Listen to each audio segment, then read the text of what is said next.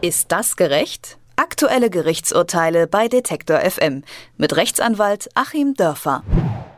Gibt es ein Leck in der Ermittlungsbehörde im Fall Lübcke? Der neue Verteidiger Frank Hannig des mutmaßlichen Mörders Stefan E. hat Strafanzeige wegen Geheimverrats erstattet. Laut Frank Hannig verfügen mehrere deutsche Medien über Informationen, die nur aus der originalen Ermittlungsakte kommen können. Er schließt die ehemaligen Anwälte von Stefan E. als Quelle aus. Hannig vermutet jemanden aus der Ermittlungsbehörde und fordert nun ein rechtsstaatliches Verfahren. Über die gestellte Strafanzeige wegen Geheimverrats und deren Folgen für den Prozess spreche ich mit Rechtsanwalt Achim Dörfer. Herzlich willkommen hier bei Detektor FM.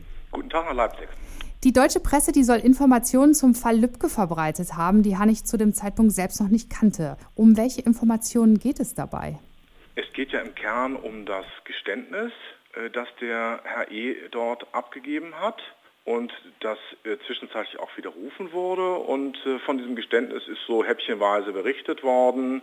Und das war auch relativ umfangreich, das Geständnis, und relativ interessant für den Leser. Insofern gibt es da auch schon ein Berichtsinteresse.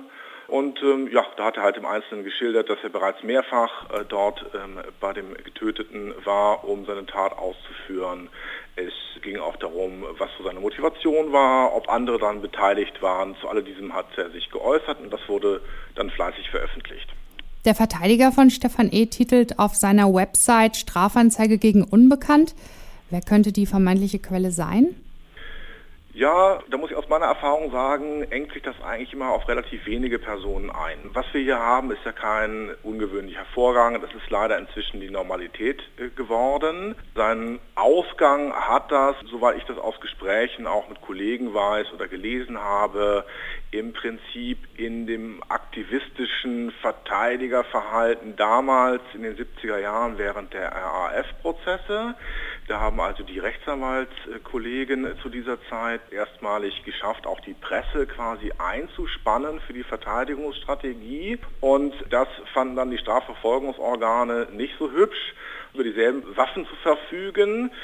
Und seitdem ist es fast üblich geworden, muss man sagen, Akteninhalte aus Strafverfahren durchzustechen. Ich hatte das auch schon und habe auch schon erlebt, dass ich von der Presse zu Entscheidungen angerufen wurde, äh, die mir selber noch gar nicht vorlagen. Nach meiner Erfahrung sind das fast immer tatsächlich die Strafverfolgungsbehörden, äh, wie es hier auch der Kollege vermutet. Und das ist auch, ich habe mal mit einem ganz hocherfahrene Strafverteidiger, der viele prominente Fälle auch betreut hat, zusammen verteidigt und habe ihn auch mal darauf angesprochen. Er gähnte also nur, weil er das eben seit Jahrzehnten kannte und sagte, das sind natürlich immer die Staatsanwaltschaften.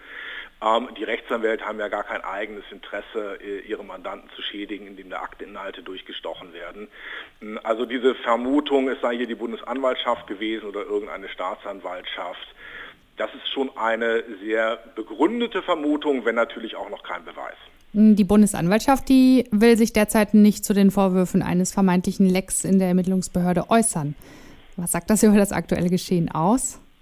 Ist ja schon fast ein Jahr, sage ich mal ganz brutal. Natürlich wollen die sich nicht äußern. Mhm. Das ist auch, aber allerdings rechtsstaatlich auch sehr, sehr bedenklich, dass sie sich nicht äußern wollen. Ich hatte auch mal einen Fall, in dem ich nur mit einem Abteilungsleiter beim Finanzamt, einem Leiter der Ermittlungsbehörden beim anderen Finanzamt und äh, dem Minister gesprochen habe in einem Bundesland und am nächsten Tag stand in der Süddeutschen Zeitung, ähm, ich hätte da angerufen und dann habe ich auch Strafanzeige erstattet. Natürlich war der Täter nicht zu ermitteln. Naja, also das hätten glaube ich sogar schon Viertklässler, die einen Detektivclub äh, gegründet hätten, äh, rausbekommen, wer das denn dann war. Es besteht also kein Interesse, das zu ermitteln. Bislang ist es üblich, das nur in Einzelfällen dann auch wirklich zu tun. Und ähm, wenn man das mal rechtlich aufdröselt, unsere Sendung heißt ja, ist das gerecht, dann ist es natürlich von Seiten der Strafverfolgungsbehörden überhaupt nicht in Ordnung. Was die da an Akten haben, das ist nicht deren Privateigentum, was sie mal so eben streuen können, wie es äh, ermittlungstaktisch passt.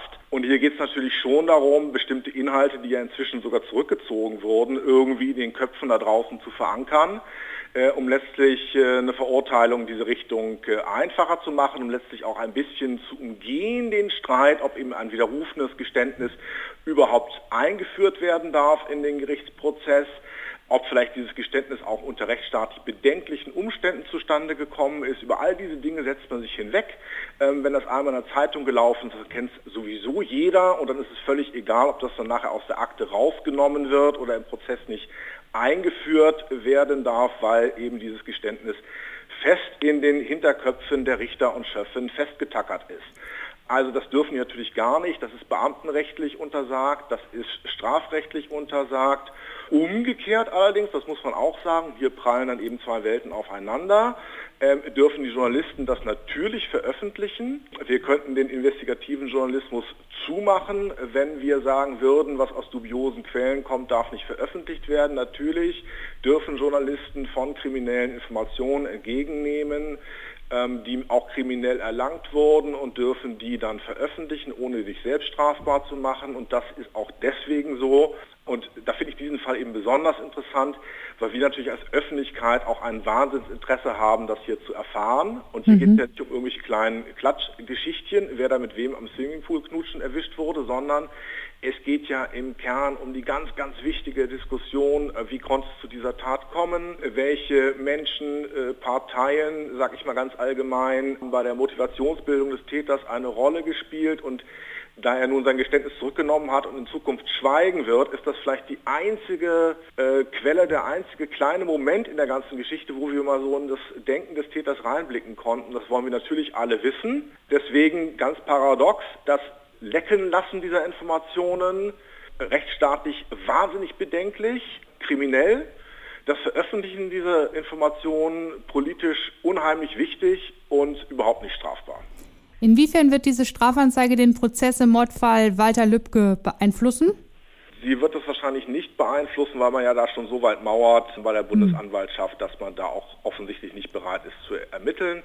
Und das, was wir kennen aus amerikanischen Krimiserien, diese Departments of Internal Affairs, sowas haben wir eben nicht. Wir haben eben nicht innerhalb der Ermittlungsbehörden äh, unabhängige interne Ermittlungsbehörden, sondern es landet dann, wie ich schon hatte, äh, auch in einem Falle, auch gerade auf dem Schreibtisch dessen, den ich am meisten verdächtigt habe. Und erstaunlicherweise wurde das dann eingestellt. Und hier ist es ja nun auch so. Also ähm, die Tat ist ja dann fast immer in solchen Fällen dort begangen, wo das Ermittlungsverfahren läuft. Das heißt, dieselbe Staatsanwaltschaft ist dann immer zuständig. Und ähm, so verläuft es meistens im Sande. Das heißt, es wird die Sache nicht beeinflussen. Es wird sie dann eben negativ beeinflussen, dadurch, dass diese Information in der Welt ist. Und dadurch, dass wir eben auch anders als in den USA, wo eben ein Beweis, der illegal, rechtsstaatlich illegal erlangt wurde oder eben präsent wurde, dann die ganze andere Beweiskette vergiftet. Ähm, das ist so die sogenannte Fruit of the Poisonous Tree Doctrine, also die Frucht vom verbotenen Baume vergiftet dann den ganzen Baum. Sowas haben wir in Deutschland nicht. Ähm, also man kann dann nur zähneknirschend als Verteidiger zusehen in solchen Fällen, dass man hier gerade 0-1 hinten liegt durch ein Tor, dem ein schweres Foul vorausgegangen ist. Das ist spannend, oder? Sehr spannend. Der neue Verteidiger Frank Hanning des mutmaßlichen Mörders Stefan E. hat Strafanzeige wegen Geheimnisverrats erstattet. Laut ihm verfügen mehrere deutsche Medien über Informationen, die nur aus der originalen Ermittlungsakte kommen könnten. Über die gestellte Strafanzeige wegen Geheimnisverrats und deren Folgen für den Prozess habe ich mit Rechtsanwalt Achim Dörfer gesprochen. Vielen lieben Dank für dieses Gespräch. Ich danke auch. Ist das gerecht? Aktuelle Gerichtsurteile bei Detektor FM mit Rechtsanwalt Achim Dörfer.